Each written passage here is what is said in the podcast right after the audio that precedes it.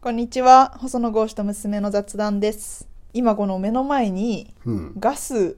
ご使用状況のお知らせというのがこう明細みたいなさ毎月来るやおつ値段ね。そうそう、うんが来ててうん。いや高い気がするんですわあの、そんな毎月まじまじと見てるわけではないんだけどうん。冬だしうんって。いうのももちろんあると思うんだけど、うん。ね高い高いって言われているご時世でやっぱり高いなうぁん。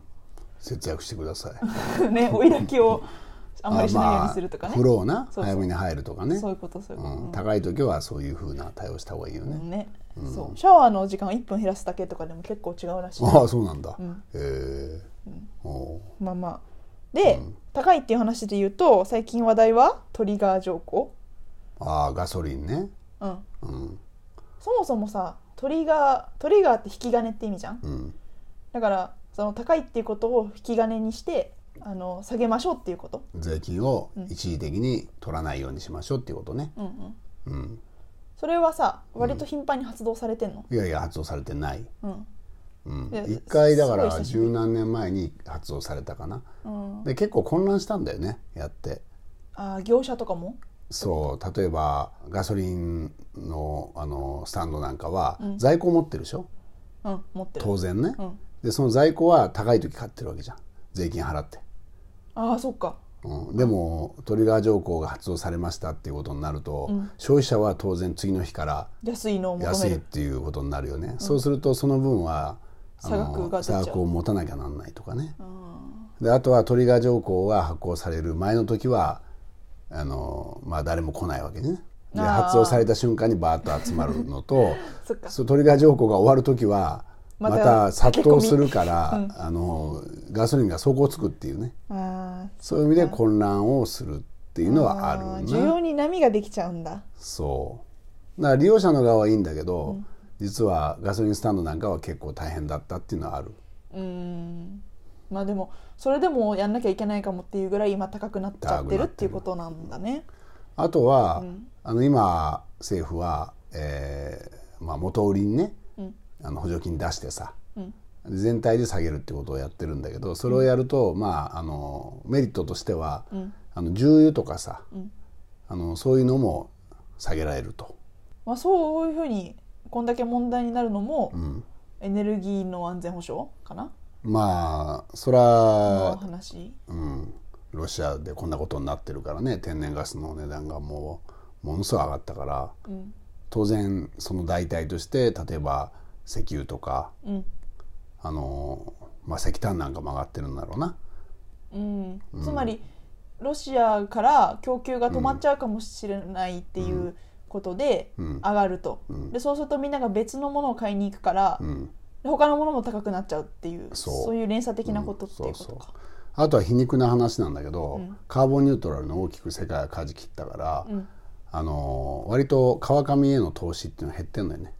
えー、と化石燃料の川上へのってこそう例えばシェールガスとかさ、アメリカなんかはそっちへ投資があのあんまり行ってなくてやっぱり金融の世界っていうのはもう動く時は急激に動くからね、とうーんそういう化石燃料の川上へのあの資本供給みたいなものをかなり細ってるから、うんで本当はだからさこれだけ値段が上がったら、そっちの投資があの加速してでそっちからの供給が徐々に戻るっていうのがあってもいいんだけど、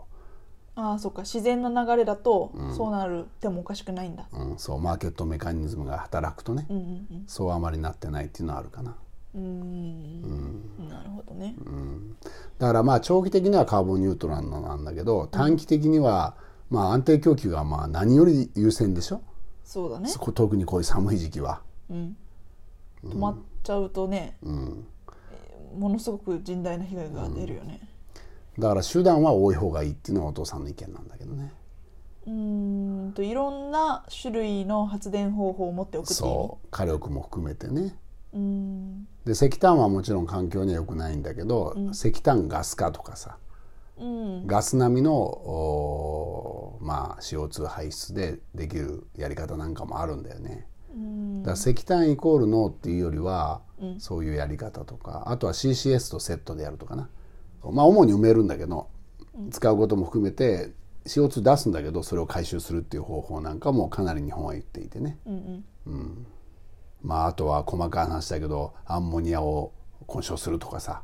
ん何するアンモニアを混焼する混焼って何いや一緒に混ぜて燃やす、あうんあなるほどうん、あと水素とかもそうだしうんうんそういう方法なんかも含めていろんなのを組み合わせてやりましょうってことだよね。うんまあ、とはいえ、まあ、目の前の問題だからな。うん、この高いっていうことに関してはねうんあとはまあエネルギー供給が結構細ってるっていうのは、もう目の前の問題だから将来的に開発しましょうとか誘致なこと言ってられないじゃん、うん確かにうん、だから日本の場合にはあのやっぱり古い火力を使ってるって現実はあるんだよね、うん、それは相当批判されてるよね。うん、でもそそれは批判できないよだって自国のエネルギーをこの冬供給するのに、その手段しかないんですっていうことになればさ各国も背に腹は変えられないじゃん。うん、確かに。だからそういう状況にならないエネルギー源を持っとかなきゃなんないから、まあ、原発なんかも必要に応じてやっていくっていう選択肢にはなってくんだよなフランスなんかはそっち舵切った、うん、やりますっていうことで、えっ、と新しいのを作ろうっていうふうに言い出したっていそうこだとねそうだねでそうやって国家が方針を出すとそっちに投資も向くし、で技術者も集まるしそういう効果はあるんだよね、まあ、あればがどれぐらいうまくいくかっていう問題はあるんだけどな正直言うと。あればっていうのはフランスの国のやつ。うんまあ、原子力メーカーなんだけど国が資本を入れてて、、そううん国がやってるといい面と悪い面あるんだよ効率性の問題とかね、うん、そうか。民営化の方がいいみたいなイメージ日本だとあるけどね。フランスはね割とね国営なんだよね、うん、うん、自動車なんかもそうだけどな、あそうか。うん、割とそういう考え方なのフランスっていうのは、うん、面白いね。うん、だからまあうまくいくかどうかってまだ分かんないけど、まあ、一つの方向性としてはフランスは舵切っただから日本もどうするかっていうのはそろそろ問われるよね、日本だとさ、んどうだろうね。原発がやっぱり一番の争点にはなるし、うんまあイメージだけど脱原発の人の方がなんか声は大きい気がする。その、上げてる人。うんそうだね、でも脱原発っていうのとカーボンニュートラルっていうのと脱石炭っていうのは両立しないんだよ3つ同時には。うんうん、そうだよね。うんでまあ脱化石燃料脱石炭っていうのは、まあ、例えばあの CCUS みたいなのも含めて石炭とセットだけどカーボンニュートラルっていうのは、まあその部分的には実現していくべきだけど、大きな方向性としては脱石炭でしょそうだねこれ多分最優先ね、カーボンニュートラルの目的を達成するためには、カーボンニュートラルが大前提だとすると、脱石炭が最優先でしょそうだね。でその時にそれを埋めるのが例えば再生可能エネルギーで全部埋められるかっていうとそうはなってないじゃん、今のところね。そう太陽光も結構、まあ、いろんな災害のリスクがあるし、で風力も、まあ、これ安定性の問題があるし、あとは両方海外に依存してるからねうんと風力で言うんだったらその風車だし、えー、と太陽光で言ったらパネルを両方か海外から持ってきてるっていうことそかう、まあ、風車もだけど、そのシステム自体全体をコーディネートする企業が日本はないのよね、ああそうなんだうん、洋上風力なんかは、で太陽光パネルなんかは割とシンプルだからパネルのもうせ競争力がないから中国に依存してるって問題があるんだよな、うかでそういう中でいうとお父さんが期待してるのは地熱なんだけどね地下からエネルギーをっていう蒸やつ気を上げて旅回すっていう、これは安定してるからな、そうだね気候天候には左右されないって意味で安定してる、でも環境に関心あるんだろうん興味がある、という意味ではすごいこれは大きなテーマで、ほとんどの地熱発電はあの国立公園になるわけうん、うんうん火山地帯だからねそうだよね景観とかを守らなきゃいけないとされているところにあるんだよねでそこの景観を守るっていうことになると地熱発電がなかなか進まないわけだうんでも進まないとそれはそれで環境に悪いと化石をボンボン燃やすことになるから、環境をやってる人からするとあんまよろしくないわけじゃん。で、まあ、環境問題って今や一部の人の問題じゃなくて、もう国全体国民全体の問題になってるから、ということで言うとやっぱり地熱も理解をしてもらわなきゃなんないっていうかな、あの守るべきところは守るんだけどその周辺では掘っていいよってことにしていかないとダメなんだよね。うん、だからまあ原子力も地熱も含めてエネルギーの安全保障っていうのを、まあ久しぶりに見つめ直す機会だよね。うん、今この高騰していてみんなが注そうそう目している時だからこそそうそうそうでロシアのことっていうのはものすごく深刻に受け止められてるだろうし、あとはそれは何て言ってもさ、まあ、ロシアウクライナは遠いかもしれないけど、ガソリンが上がりますとかさ、こういうあのなんだガスの料金が上がりますなんていうのはものすごくやっぱり自分の財布を直撃するからさ、きついだろ、うんそうだねみんなのだよねしかも、うん一人一人全員そうだからね、誰か時間もないけど原発はうん小型の話がさうんあったじゃんあったそれをちょっと聞いとかなきゃと思って、まあ、SMR っていうんだけど、ん世界で結構そっちにシフトしてんだよね。そう開発しようっていうことだよねそうそうでもともと日本は、